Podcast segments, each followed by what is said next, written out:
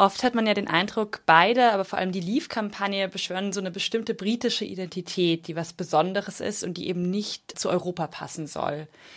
Welche EU- und Europabilder vermitteln denn eigentlich die beiden Kampagnen? Also es ist schwer zu sagen, was für ein Europabild die vermitteln. Es geht da hauptsächlich um die Europäische Union und nicht unbedingt um Europa als solches. Es geht eher um den Unterschied, dass man, ähm, ja, dass, dass, dass Brüssel dass die Europäische Union, dass die undemokratisch ist, dass sie fremdbestimmt äh, Großbritannien, dass sie ähm, Kontrolle, Souveränität des Parlaments und des britischen Staates wegnimmt. Ein Teil der Remain-Kampagne oder ein Teil der Schwäche der Remain-Kampagne, was ihr ja auch mal so ein bisschen vorgeworfen wird, ist, dass sie eben kein positives EU-Bild zeichnen kann. Dass sie zwar dafür ist, in der EU zu verbleiben, aber nicht so richtig sagt, was daran jetzt eigentlich so gut ist. Ich würde nicht unbedingt sagen, es ist ein positives oder negatives Bild, sondern eher der Fokus ist, ähm, es ist, ist ein pragmatischer Fokus, kein emotionaler. Das kann man auf jeden Fall sagen. Also es gibt nicht diese Vision, dieses Ideal der europäischen Integration, der europäischen Gemeinschaft, ähm, sondern die Vorteile sind äh, wirtschaftlicher Natur oder was Sicherheitspolitik zum Beispiel angeht, äh, dass man gemeinsame Antiterrorbekämpfung ähm, angeht, dass man gemeinsames Arbeitsrecht hat, solche Dinge. Also es das sind ja auch Vorteile, das sind ja auch, ist ja auch ein positives Bild, das sind jetzt nur nicht die, äh, das, das positive Bild, das man in Deutschland gerne vertritt, also wo man, wo man ähm, Frieden, Stabilität, Zusammenarbeit viel stärker betont als in Großbritannien. Also würdest du sagen, dass es sozusagen ein äh, fundamental anderes Verhältnis zur EU gibt, ob man jetzt auf dem Kontinent ist oder in Großbritannien? Das sind einfach sehr verschiedene Bezüge, die man zur EU überhaupt setzt. Und deshalb fällt es vielleicht äh, jetzt in Deutschland auch schwer nachzuvollziehen, woher dieser Pragmatismus oder dieses, oder diese Ablehnung zum Teil ja auch kommt. Das kann man so sagen. Also ich denke, es gibt nicht alle kontinentaleuropäischen Länder sind wahrscheinlich ähm, auch alle Idealisten. Da gibt es auch Pragmatisten dabei, aber zumindest die älteren Mitgliedstaaten, zu denen Deutschland auch gehört, klar, die haben ein anderes Motiv in der Europäischen Union. Für die ist es ähm, geht es da auch um äh, Völkerverständigung und, naja, und, und, Stabilität, Sicherheit, dass man nicht mehr gegeneinander kämpft. Das ist in Großbritannien tatsächlich, naja, die Mentalität ist einfach, die immer noch ein bisschen diese, diese, diese Tradition oder diese, diese Geschichte eines ähm, globalen Empires, die man hat, dass man Dinge alleine machen kann, äh, dass man ähm, alleine Dinge vielleicht besser machen kann, wieder größer werden kann. Also zumindest so wird es oft auch kommuniziert, als sich von der Europäischen Union klein machen zu lassen. Und auch so ein bisschen die EU so als Klotz am Bein auch ist, irgendwie, der das Land zurückhält. Ja, wo du gerade diesen Empire-Gedanken ansprichst und so ein bisschen die historische Verwurzelung oder das, das historisch äh, geprägte Selbstbild Großbritanniens. Wenn man ähm, so das Referendum und äh, die Kampagne, die damit in Verbindung steht, so hier aus Kontinentaleuropa betrachtet, hat man den Eindruck, dass es sich ziemlich schnell entwickelt hat. Also das Thema kam auf und dann wurde es ziemlich schnell hochgefahren und jetzt kommt es zu diesem Referendum. Das ist wahrscheinlich ein verkürzter Blick, der nicht alles so mit aufnimmt, was da in den letzten Jahren passiert ist. Aber die Frage, äh, die ich da noch hätte, wäre, kam dieses Thema des eines möglichen EU-Ausstiegs jetzt tatsächlich ganz plötzlich innerhalb des letzten Jahres auf? Oder ist es was, was äh, schon länger thematisiert wird in Großbritannien? Und wie konnte sich diese Kampagne eigentlich so, also aus der Außenwahrnehmung, extrem schnell entwickeln? Also so ein Referendum ist natürlich immer auch ein äh, Beschleuniger, auch ein Katalysator. Wenn es dann die Chance gibt, dann machen, konnten diejenigen, die eh euroskeptisch sind und für den Austritt sind, natürlich äh, nochmal viel stärker mobilisieren und, und sich da äh, in die Kampagne werfen. Das ist ihre Chance, äh, sich zu profilieren, sich darzustellen so und, und, und das Ziel zu erreichen, was sie sich schon immer lang gesetzt hat, wenn wir zum Beispiel die UK Independence Partei ähm, anguckt, die ja, das, das Hauptziel hat, also dass man aus der Europäischen Union raus will. Dieser Euroskeptizismus, der da ist Großbritannien schon lange bekannt, dass man so ein awkward Partner ist oder dass man sich in einer Splendid Isolation ganz wohl fühlt. Das geht zurück auf, äh, dass man, dass man nicht am Anfang der EU gleich beigetreten, sondern erst, erst 1973. Dann, dass die Labour-Partei damals nicht geschlossen zumindest für den Beitritt war, für die EU-Mitgliedschaft. Die Labour-Partei war lange die euroskeptischere Partei als die Konservativen, ist erst eigentlich unter Tony Blair 1997 dann eigentlich zu der, so einer europäischen, proeuropäischen Partei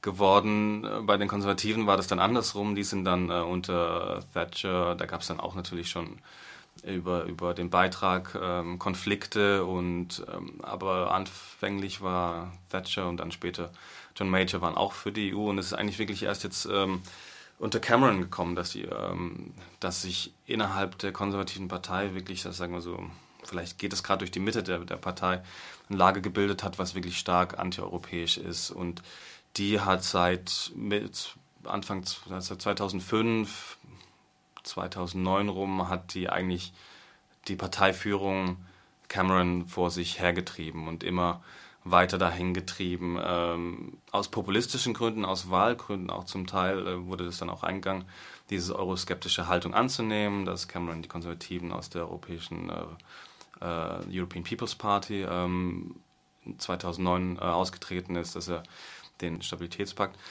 äh, gewetet hat. Also da gibt es schon diese Tendenzen, dass man ein Referendum versprochen hat, wenn äh, Großbritannien mehr Kompetenzen an die EU abgeben sollte.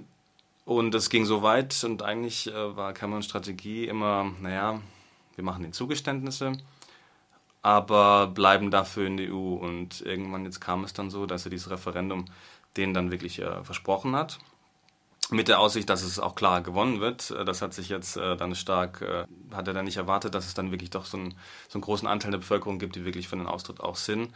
Ja, und jetzt ist die Regierung ähm, plötzlich europäischer, proeuropäischer, als sie je davor war. Wenn man da gleich nochmal einsteigt, ähm, du sagtest, das Referendum wurde versprochen, ja mit dem Wahlkampf letztes Jahr.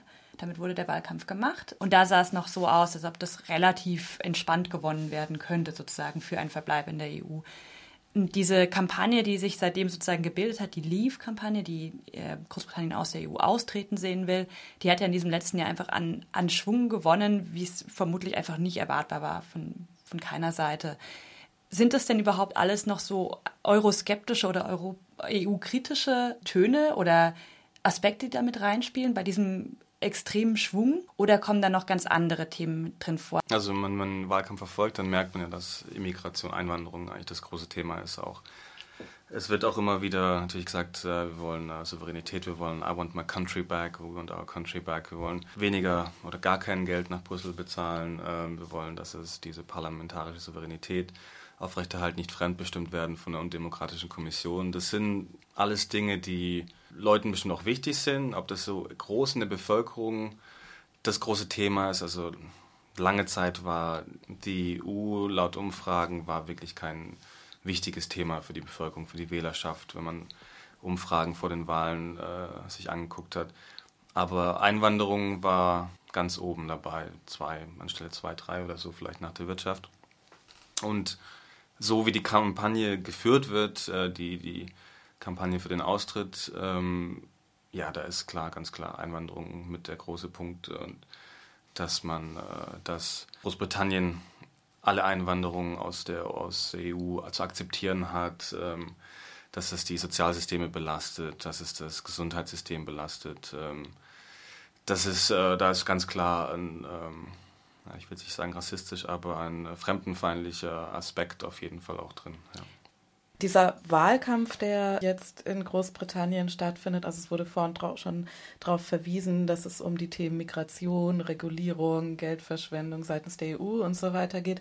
Das wirkt ja so ein bisschen wie, als würde man versuchen, ein Referendum gegen die Globalisierung abzuhalten. Das wird, glaube ich, auch häufig äh, so gedeutet, also gegen äh, globale Verflechtungen, äh, bei denen Migration und äh, Handelsgeschäft und so weiter automatisch äh, mit einhergehen. Und das, das wirkt natürlich von außen so ein bisschen, ähm, ich würde fast sagen, ein bisschen, ein bisschen weltfremd. Dass, äh, also man, man hat den Eindruck, dass die Brexit-BefürworterInnen davon ausgehen, dass sobald sie aus der EU austreten, alles, was sie als Probleme ähm, ansehen, wie zum Beispiel ähm, Einwanderung dann gelöst sein könnten. Wird das so tatsächlich auch suggeriert in der Kampagne? Also wie, wie sehen da eigentlich nochmal die genauen Inhalte aus? Also was was wird den Leuten da versprochen, was durch einen Brexit tatsächlich erreicht werden kann?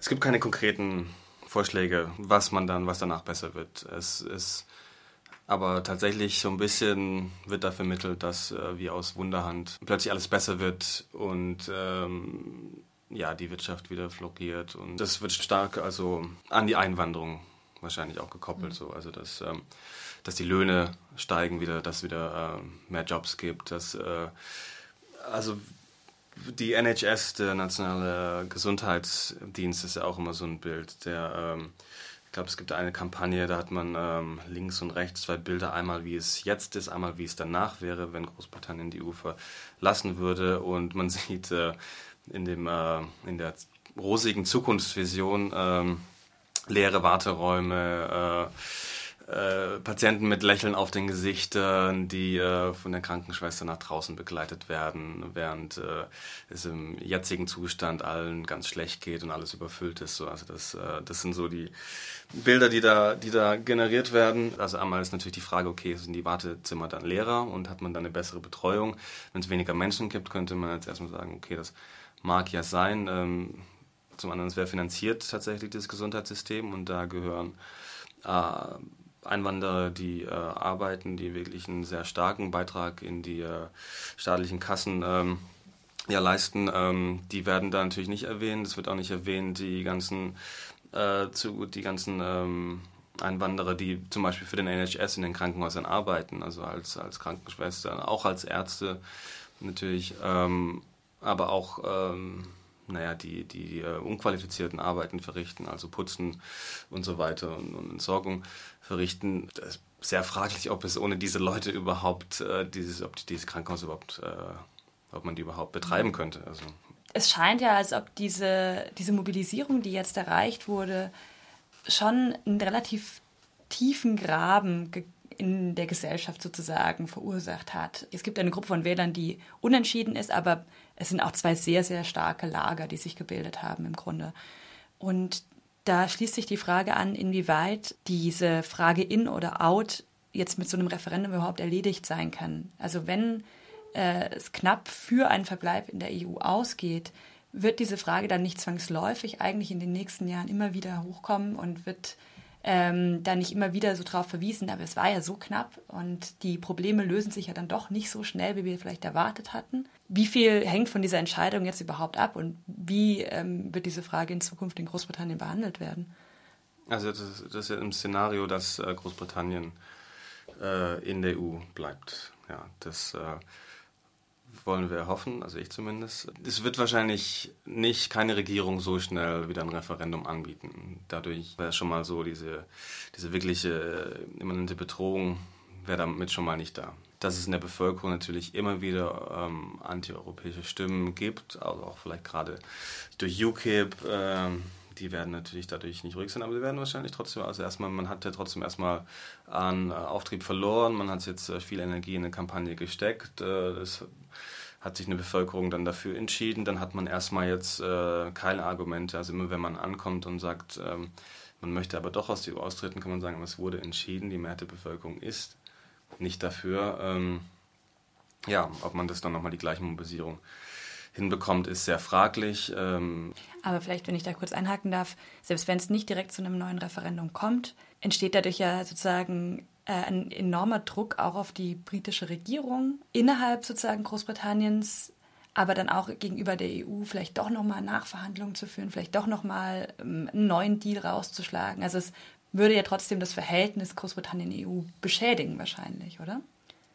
Es kommt ein bisschen drauf an. Also ich, ich denke, da ist gerade im Moment die konservative Partei bisschen Schlüssel äh, in der Schlüsselrolle. Ähm, Labour nicht. Äh, wer weiß, ob die es 2020, fraglich, ob die es äh, wirklich wieder in die Regierung schaffen würden. Ähm, aber die konservative Partei, ja, da gibt es natürlich, die ist äh, in der Mitte gespalten. Ich frage, wie sich da dieser eine Flügel, der euroskeptische, verhalten wird, wenn es dann wirklich wieder zur Wahl geht und wirklich wieder um, äh, dass man ins Parlament gewählt werden will. Bisher hat es die konservative Partei oft geschafft, dann doch wieder zusammenzuhalten die, ähm, wenn jetzt äh, David Cameron erstmal Premierminister bleibt und dann vielleicht auch später äh, George Osborne, dann sind die doch ähm, immer noch auf einer pragmatischen Ebene natürlich, aber doch europafreundlicher, weil sie auch schon auch irgendwie doch irgendwie auch in einer liberalen Tradition sind. Cameron hat sich durch die Verhandlungen jetzt gerade auch, finde ich, eher zu einem, also zu dem, zu einem europäischen Diplomaten auch entwickelt, der davor lange Zeit nicht war. Von dem her sind die Beziehungen zumindest zwischen ihm und zum Beispiel Merkel oder anderen wahrscheinlich besser, als sie zuvor waren. Klar, wenn jetzt Boris Johnson zum Beispiel Premierminister werden würde, was er wahrscheinlich aber eher wahrscheinlicher ist, wenn Großbritannien tatsächlich austritt und dann sind die belastet, dann sind die Beziehungen eh belastet.